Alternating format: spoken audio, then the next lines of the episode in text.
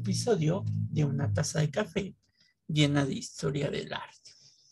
Hoy vamos a hablar de una obra muy interesante este, que nos recuerda un poco, aunque ya pasaron las fechas navideñas, pero vamos a, vamos a tocar en, en los siguientes episodios y en este mismo un tema que en la iconografía de la historia del arte pues es muy recurrida, como son algunos de los episodios que marcaron la, infancia de, Jesús.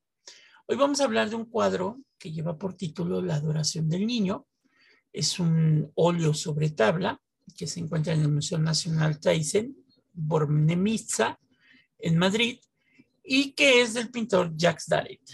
Eh, es un óleo que se pintó alrededor del año 1434 al año 1435 y entre la importancia que tiene Jacques Daret, eh, es, hay que señalar que él fue un destacado pintor del siglo XV, este, 1400. Eh, se forma en el taller de Robert Campan, en el que coincidió con otro gran pintor de la historia del arte, como fue Roger van der Weyen, por lo que las influencias de ambos artistas se aprecian claramente en cada una de sus obras. En el caso de la adoración del niño del Museo Thyssen, muestra una gran dependencia de una tabla con el mismo asunto que hace su maestro Campan, que está conservada en el Musée des Beaux d'Art de Dijon, eh, tanto en los personajes como en la misma composición de la escena. ¿De qué va a narrar? Y ahí les vamos a dejar la imagen de, de esta pintura, queridos amigos. La fuente de este tema, pues se halla en los evangelios apócrifos de la Natividad. Daret, el autor de la obra, se inspiró en el Evangelio de Pseudo Mateo. Hay que recordar que los evangelios apócrifos son estos evangelios que la Iglesia Católica, el Vaticano, no reconoce como evangelios oficiales. Tampoco los tacha como algo malo, pero tampoco los reconoce como, como oficiales. Hay que recordar que los únicos evangelios que reconoce la Iglesia son los escritos por los cuatro evangelistas Juan, Mateo, Marcos y Lucas, mientras que los evangelios apócrifos, aunque sí tienen para la Iglesia Católica ciertas dudas de lo que ahí se escribe, eh, mm, tampoco los niega. Eh, al final de cuentas, en el arte sí se permitió, sobre todo en la Edad Media y en el Renacimiento, la utilización de estos temas que están escritos en los evangelios apócrifos. Se le llama apócrifo porque es un evangelio que no tiene cierta, eh, eh, cierta veracidad. Y este evangelio de la natividad, que, del cual va a ser la pintura de Aret, se inspiró en el mismo evangelio de Pseudo Mateo. Por eso lleva el nombre de Pseudo Mateo, porque no se sabe si fue el, el, eh, el apóstol Mateo el que lo escribió.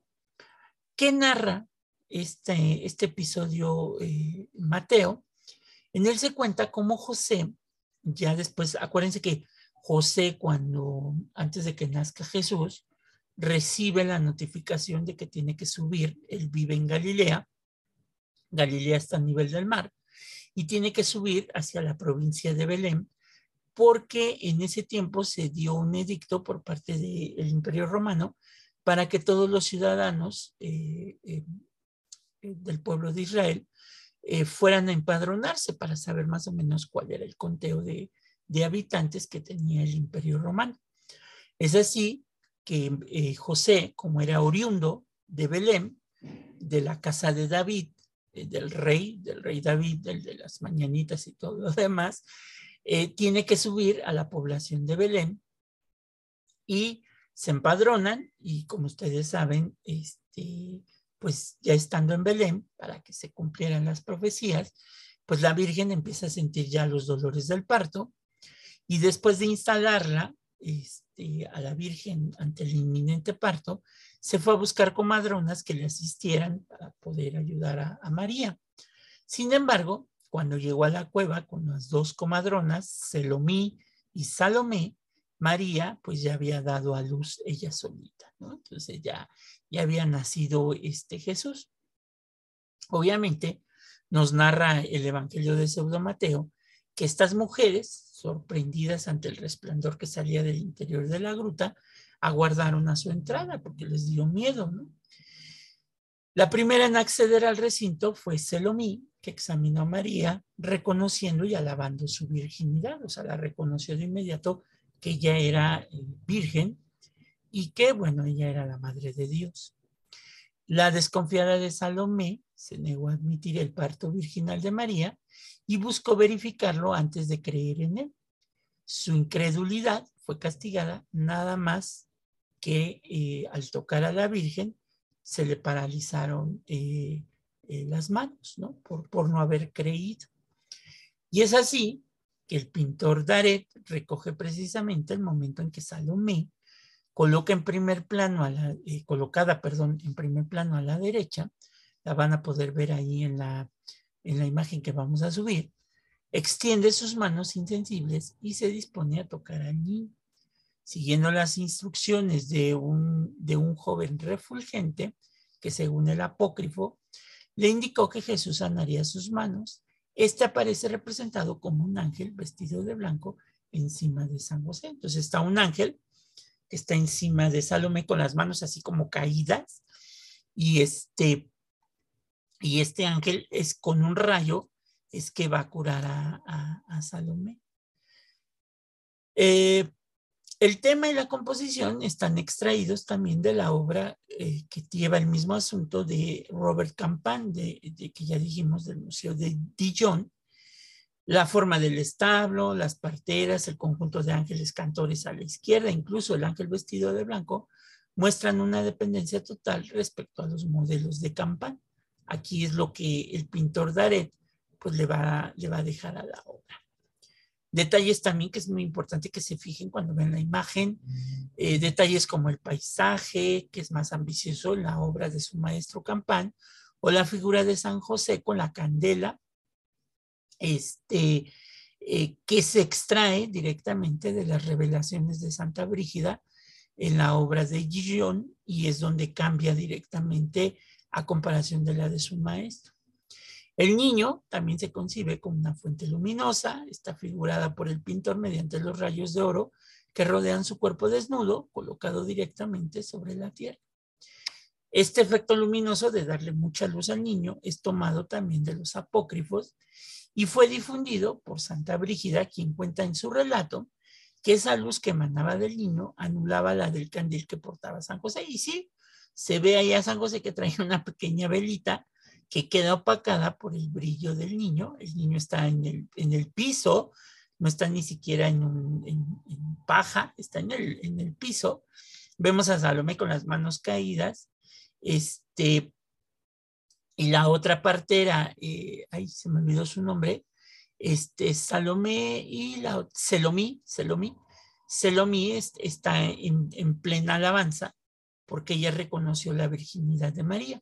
Además de que aparecen aquí, en, este establo cueva, aparecen dos personajes que son eh, dos animales, el burro y el buey.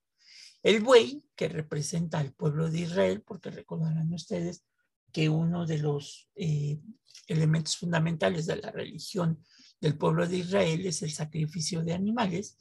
Y recuerden que lo que mayor peso tenía, pues era el sacrificio de un buey.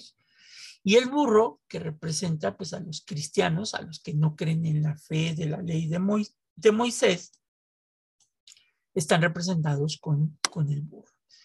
Eh, esta pintura, la adoración del niño, formó parte del altar dedicado a la Virgen en la capilla funeraria del abad Jean Duclerc en la abadía de San Bas, en Arras, y fue encargado por el, al pintor por el mismo abad y realizado entre los años de 1433 y 1435. Lo más curioso es ver cómo eh, Salomé, que no había creído en la virginidad de María, pues se le caen las manos, ¿no? Por, por incrédula.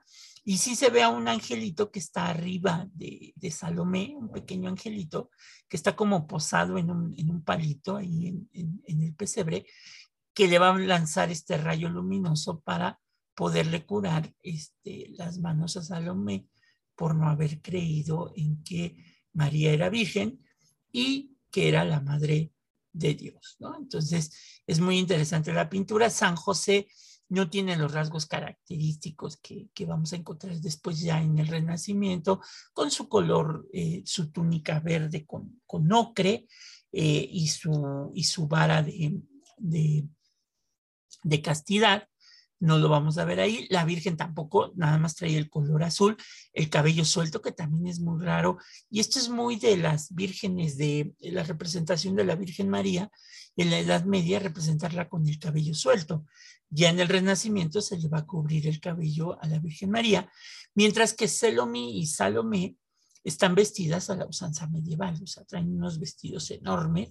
Inclusive Salomé trae una especie como de cinturón que sale por todo su cuerpo y que cae directamente hacia el piso, ¿no? Y mientras del lado izquierdo, pues están estos angelillos con unos pajaritos cantando y tocando música, alegrándose del nacimiento, obviamente, del creador que es este, que es Cristo, ¿no? Y es muy interesante, ahí les vamos a dejar en las redes sociales, en, eh, eh, en Instagram, les vamos a dejar, ya las conocen nuestras, nuestras redes sociales, les vamos a dejar la imagen este, de la adoración del, del niño, este, para que ustedes puedan observar la obra. Si no la encuentran ahí, este, entren a la página, les vamos a dejar el enlace de la página del Museo Tyson para que puedan encontrar la, la, la obra sin ningún problema. Las redes sociales ya las conocen, en Instagram alexgo40, arroba alexgo40, y ahí vamos a subir obviamente las, las imágenes de eh, este, este óleo de madera, sobre madera, que nos narra el nacimiento de Cristo. Y pues bueno, hasta aquí llegamos con este episodio de una taza de café llena de historia del arte. Nos vemos la próxima y cuídense mucho. Hasta la próxima.